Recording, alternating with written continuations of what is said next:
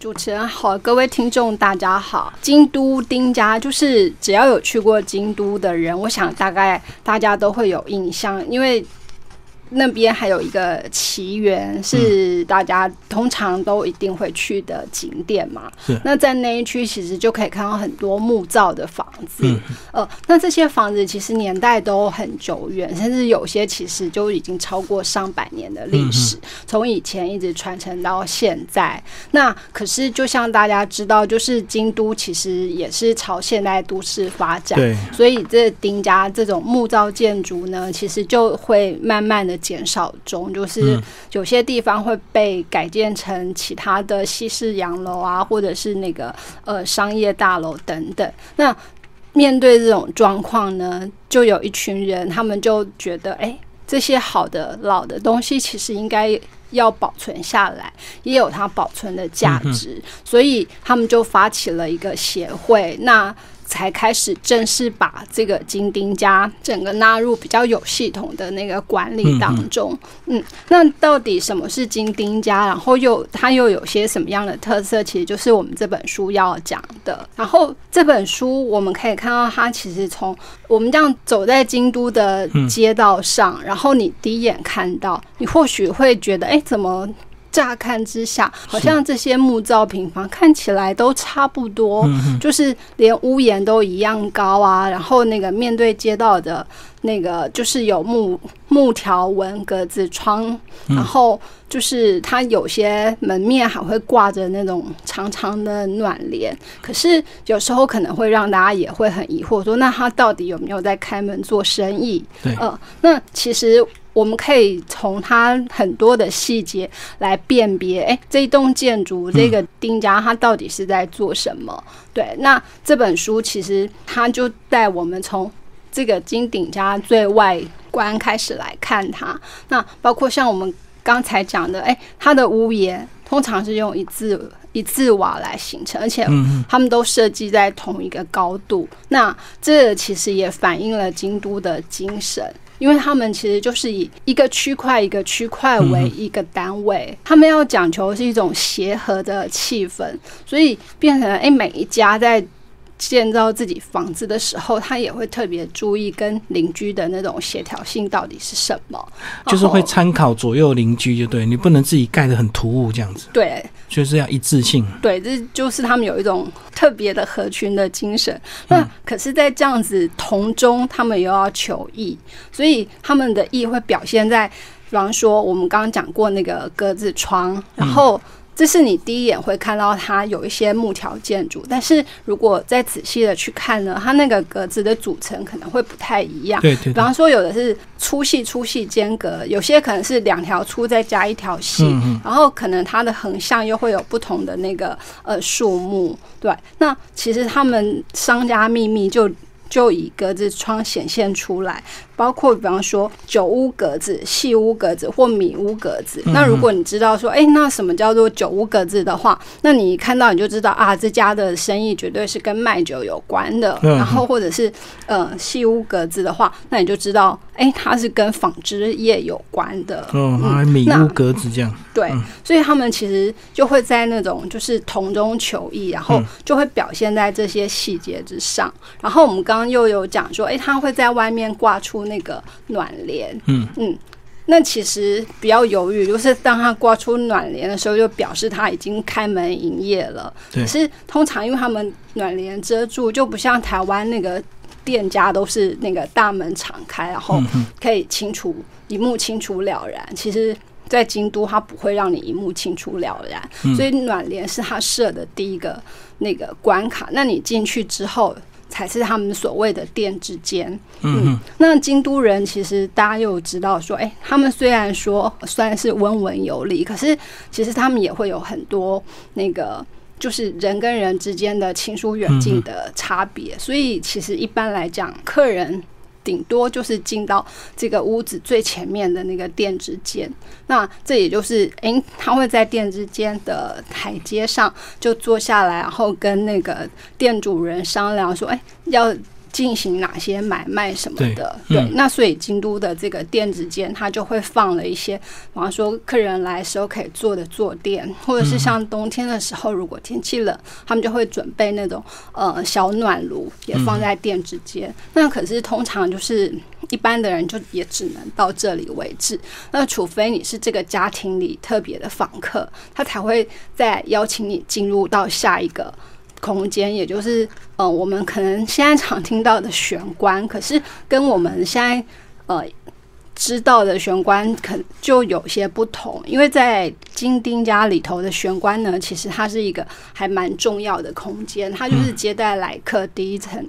然后呃，你进入店店之间，然后被请进玄关之后，那边还有一个那个呃玄关间，那客人就可以在那里。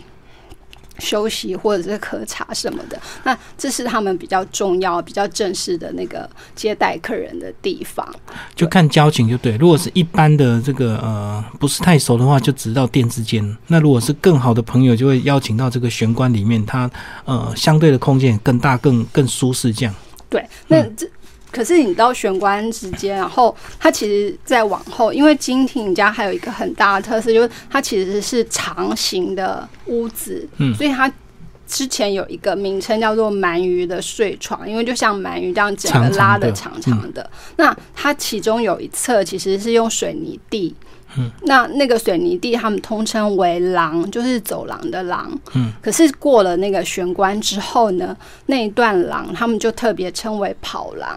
那跑廊其实就是整个家里的人活动的空间。然后除了我们刚才讲正式的客人之外，还有另外一群人，也许可以进到他们比较里面的这个跑廊，就是比方说会带着一些杂货啊，或者是药品来的那个呃跑。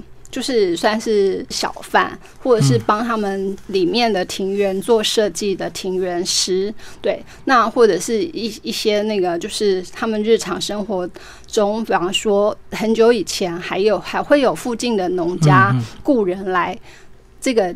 金丁家里头挑肥收粪，因为他们那时候没有化学肥料嘛，所以他们就会用这些天然的肥料。那他们就会到这个丁家比较里头的这一段来，所以对小孩子来讲呢，就是反而是他们可以见到各式各样。因为如果是正式的客人，小孩就不被允许到前面去嘛。可是当这些呃五花八门，然后来做各式各样事情的人，对小孩来讲，哎，他们也会特别带些。可爱的小东西啊，或者是一些饼干糖过来，所以小朋友就会非常的那个欢迎他们来到家里。那这个跑廊里头，其实就可以说是他们金丁家里头最热闹的地方。那当然就是到现代，可能因为那个大家也比较不会在跑廊上面做。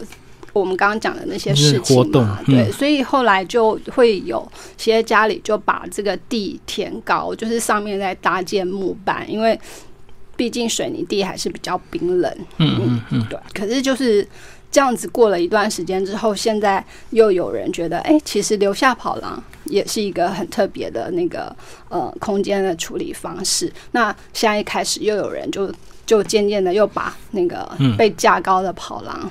还原成水泥地的跑廊，那有些特别的利用，就会比方说，呃，他们就会在跑廊上做那个呃商品的展售啊，或者是其他家里可能可以对外就是兼有商用的价值。嗯嗯嗯。所以，我们刚刚聊的都是大概第一个部分，是丁家的一个构造，做一个详细的说明啊。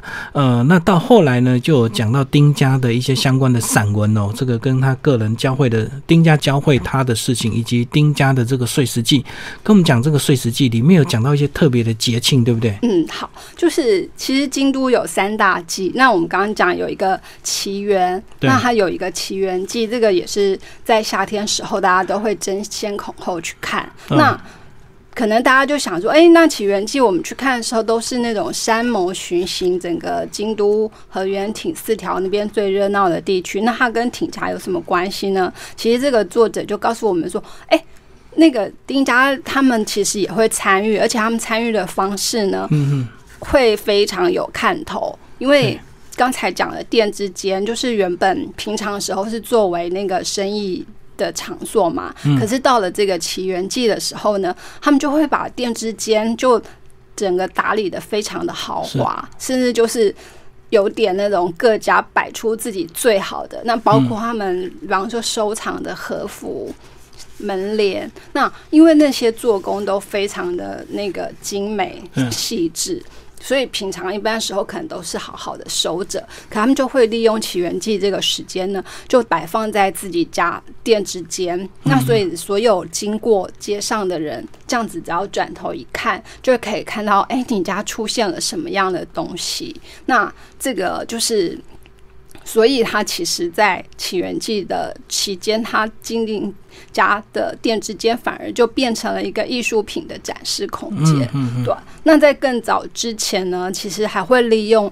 这这个节日，然后邀请朋友来家里泡茶。那这个时候，这个家长就会暗地替他们的子女做相亲的工作，因为邀请对方来啊，当然就请对方说：“哎，把儿子一起带来。”然后我家的女儿就泡茶，然后到茶席上来露脸，然后看看两个年轻人是不是那个互相有意思。那所以整个起源记。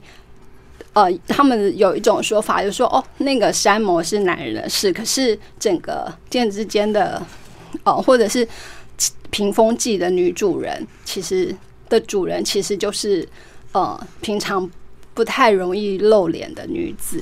嗯嗯，对。那其实像金丁家，他们就会按照这样子，哎，不同的季节，然后就是要换不同的东西出现。那除了店之间这样比较。比较大规模的改变之外，其实那包括像他们那个房里面房间隔间的那种拉门啊，或者是窗户啊，或者是甚至到夏天他们会挂风铃。嗯，对，那其实就是跟随着四季这样子变换，然后同时也展现了他们当时生活上的智慧，因为。以前当然就没有冷气嘛，可是京都又是一个盆地，所以想当然就是到夏季还是会很热。那在这个木造而且又是长形的房子里头，它怎么让那个空气流通？那像他这书里头就说，哎，他们会建造那个平亭跟奥亭，然后怎么让空气流通？我想比较详细的可能就请各位直接看书。那像这样子就是，嗯，他们当时就是抵抗热议的方法。那像挂风铃，就是听到那个清凉的声音，或者是他们会在庭院里洒水，然后就是让石头乳湿，这样子就会带来夏天的那种凉感。那所以，其实当我们在看他们以前的生活的时候，那为什么金丁家的建筑构造会是这样？然后他们在这样的生活空间里头，到底会做些什么事情？其实就可以整个很全面的知道以前的人怎么生活。那这些生活上的设计。除了美之外，它的实用性跟它所产生的那个呃方便生活的智慧，其实就是一直流传下来。那所以现在很多人就对这个意识再度抬头，所以反而就会有很多的那个店家开始利用以前的那个精听家。那包括我们知道那个。呃，本来在东京很有名的蓝瓶咖啡，那他到京都其实去开了两家店，而且这两家店其实真的就都是用这种呃金丁家来改造而成，所以就是之后如果去到京都。重新去看这个金丁家是会非常有意思的。那这本书也推荐了二十家，目前就是基本上都还在营业中的那个庭家改造的餐厅或咖啡馆或者是杂货店。我就有介绍二十家这个经过修缮之后的这个呃金丁家又重新再把它营业，就对。对。当初都是老屋，可能都有一些损坏。嗯嗯嗯，所以举了二十家的一个例子。那其他最后也讲到这个呃时代的一个变迁，为什么呃金丁家的一些后面的这个子孙有时候为什么不愿意住在那里？他们也有面临一些现实的问题，对不对？嗯。所以就需要政府去协助去他把他们做进行一些修缮，才有办法去保存这些所谓的木造建筑。对。因为其实像这些，我们刚刚有讲过，它很多可能都是已经百年以上的房子。那木木造它本身的维持就比较困难，然后它其中就是每一个构造呢，它又是非常精巧细致，所以一直都以前可能会有这方面的那个职人可以来做，可是现在联机是我愿意花钱找人来。那个修补，可能还不一定能够找得到那个适当的人，所以这些其实都都成为一个还蛮大的问题。那当然，另外一个问题就是，哎，都市开发那跟台湾一样，就是好像要改建大楼，什么平效什么。呃，收益才会更高啊，所以变成相对起来要保留挺家跟他的那块土地也是一个比较困难的，所以他们现在就才会用协会的力量，然后让愿意把这个房子留下来，可是自己就不一定有能力负担那个维护费用的人呢，他们加入这个协会之后，就可以利用这个协会共同来来维持这个金挺家。嗯，那我觉得这也许就是一个还不错的解决方法。所以其实这本书还蛮值得我们台，还蛮值得我们台湾的一些，如果你有这个木造老屋需要改造或者是需要保存的话，或者是活化再利用，其实还蛮适合给我们台湾的一些朋友看的，对不对？对，是，我觉得就是大家可以互相学习，而且台湾现在也有很多就是呃老屋新创的。不管是店家或者是那个生活空间，嗯，对啊，我每次到一些老屋去里面，这个没有空调，可是你就会觉得特别的凉爽。其实都有一些古代人的一些呃自然原理的一些运用跟智慧。对，其实像它里头有提到一个，我后来觉得真的还蛮有趣的，就是因为木造房屋，大家最怕的就是它很容易起火嘛。失火的问题。那可是像他们就是厨房会。会设置在我们刚刚讲的那个跑廊上，那他们要处理就避免那个火灾的方式呢？其实他会把整个跑廊这边的空间挑高，然后上面设置一种窗户，它可以利用线拉开。那如果浓烟往上窜的时候，就是它有一个引导作用，然后让烟跟火排出去，比较就是比较不会去波及到它旁边的房间。所以那个跑廊的就是挑高设计，然后上面可能有一些气窗的原理，就对。对，是。嗯嗯嗯。好，今天非常谢谢婉华为大家介绍这本书《金丁家》，金丁家的美感设计与职人精神，然后进行文化出版，谢谢。谢谢。